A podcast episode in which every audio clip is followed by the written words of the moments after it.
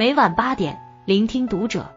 各位听友们，读者原创专栏现已全新上线，关注读者首页即可收听。今晚读者君给大家分享的文章来自作者德善。看了那个密接外卖员的一天，张婷的眼泪让人无法共情。前几日，山西定襄的一个外卖员。由于接触过阳性人员，成为密接，流调报告被公布出来。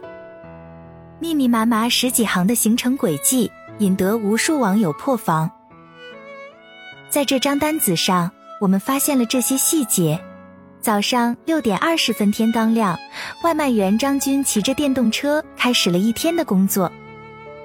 六点四十五分，成功接到第一单，七点送达，紧接着第二单、三单。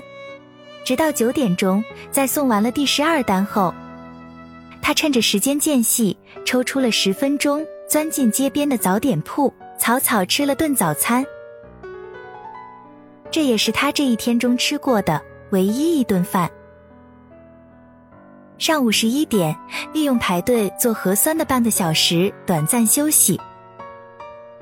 接下来的十个小时里，他再也没有休息。直到深夜十一点，整个城市渐渐从喧嚣归于平静。他送完了最后一单。这一天，他整整工作了十六个小时，共派送六十四单。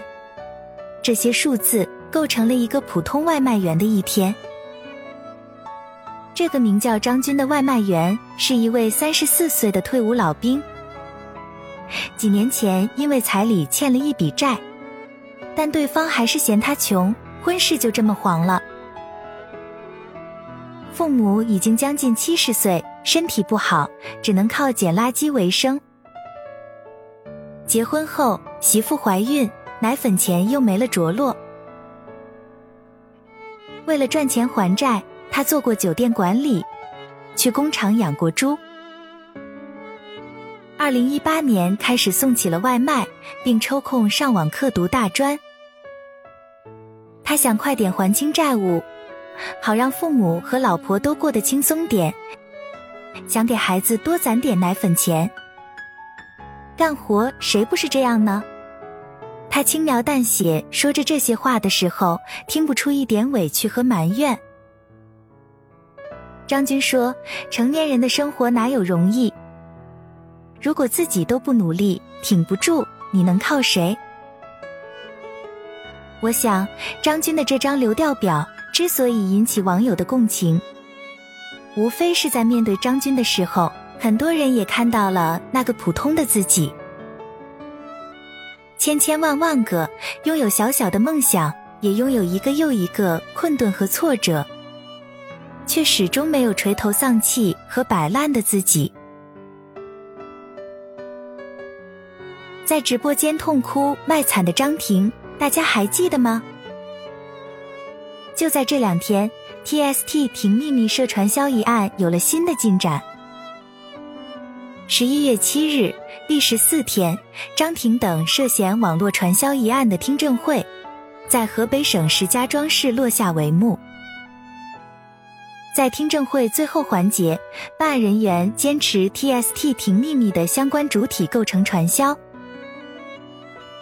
早在今年四月份，张庭、林瑞阳夫妇创办经营的达尔威公司，因涉嫌从事传销活动，导致公司名下九十六套房产被查封，价值十七亿元。而知情者透露，此次听证会过后，就应该会对该事件的最后处理和所涉处罚金额等作出公示，估测所涉金额将超过一百亿元。评论区的网友炸锅了，九十六套房产，房产证比我家里的书都多。上次看到一百亿，还是在斗地主的欢乐豆上。张婷在直播间卖惨视频一出，网友纷纷表示有点讽刺。我每天都很累，早上七点起来，一直做到十一点。我女儿跟我说：“妈妈，你又骗我。”说好陪我一起吃饭的，你们知道这个声音有多心痛吗？通过这种方式赚来的钱卖得惨，真的没人能共情。此前，张婷曾不止一次在公开场合炫富，自己在黄浦江边住着五百多平方米的豪宅，第一次去他家的人都会迷路，因为浴缸太大，洗澡需要提前两小时放水。三百多平方米的空中花园不仅有美景欣赏，还有一块专门为全家供给的绿色无污染的健康蔬菜园。为了传销 TST 品牌的产品，据受害者透露，张婷对他们这些微商代理疯狂洗脑，怂恿他们大量囤货，设计传销骗局，发展下线，不少人因此家破人亡。卖二百九十八元一张的面膜，进价却只有十四元。很多人因为用了 TST 的产品，脸部严重毁容。一张二百九十八元的面膜是什么概念？需要那个外卖员工作两天送一百多单。张婷哭诉的生活不容易，又指的是什么呢？难道是因此获得了数以亿计的利润吗？生活有很多种真相，张军的乐观和坚韧无疑是其中的一种。而张婷们的眼泪让人无法共情。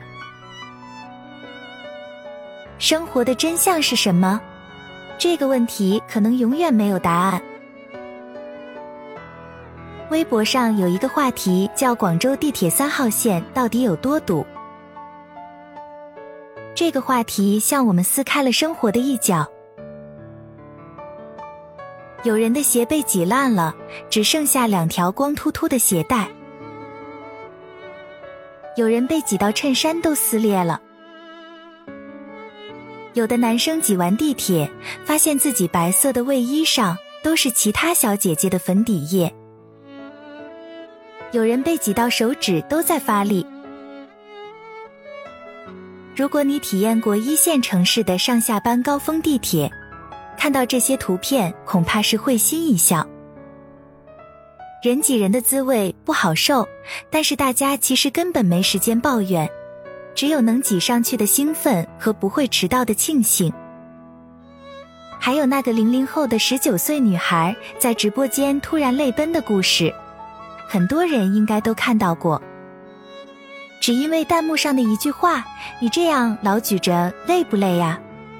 他连忙解释：“不累的，锅是不重的。”可话语间已经带了哭腔。他压抑住情绪，想要继续推销手中的这款锅，可还是破防了。他拿锅挡住脸，哭出了声。或许是太久没有人关心他，陌生人突如其来的问候戳到了他心底最柔软的地方，他瞬间崩溃了。多少人也忍不住红了眼眶。在广州三号线的帖子留言区，在这个十九岁女孩的直播间里，我们看到了自己。地铁站里酒醉的男子，嘴里还念叨着销售业绩；手举药瓶的骑车男子，连几小时打点滴的时间都没。大货车被人偷了油，司机一边抹着眼泪一边往前走。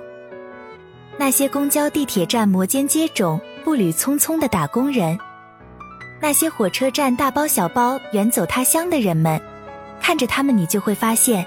这个世界满是为生活拼尽全力的普通人，但要说他们没有抱怨过，我不信。我们为这些人感动共情，可谁愿意过这样的生活呢？看过他们才知道，不向生活低头的人很酷也很苦，但吃过了生活的苦，依旧选择向前向上向着光的人，才是真的了不起。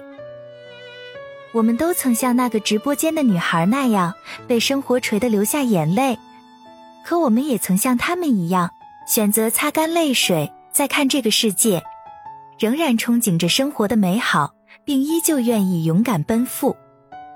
生活有时候确实会很辛苦，可并不意味着我们就只能耷拉着脑袋垂头丧气。很多时候，我们都可以像外卖小哥张军一样，因为一点点的甜和希望而更有力量。抖音上有个叫任海龙的男生，他的简介上他写着自己的三个愿望：一带姑父去旅游；二装修好自己的二手房搬进去；三有一个幸福的小家庭。这是需要十分努力才能完成的事。所以他去船厂做打磨工，去大学门口卖臭豆腐。双十一发工资的时候，只买了一箱纯牛奶奖励自己。但他脸上堆满了幸福的笑容，在他的脸上，我看到了他和生活势均力敌的朝气和勇敢。车水马龙的街头，骑着电瓶车的大叔暗暗擦泪。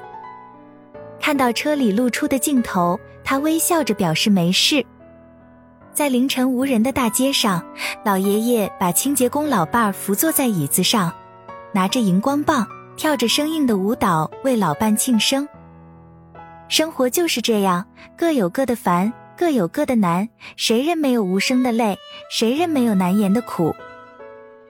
但撑过那些低到谷底的日子，往后的每一步都是上坡路，都是厚积薄发，一鸣惊人。